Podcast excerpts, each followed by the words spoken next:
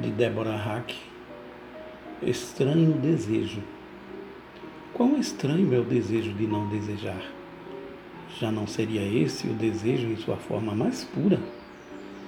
Quão estranho é evitar um sentimento que já estamos sentindo e simplesmente passar a ignorá-lo para que, como em um passe de mágica, ele suma.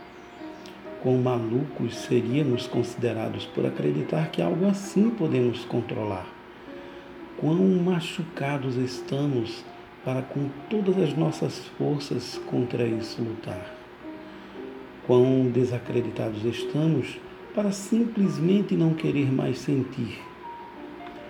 Quão vazios nos tornamos tentando de tudo fugir para que possamos fingir que não há nada que possa nos machucar.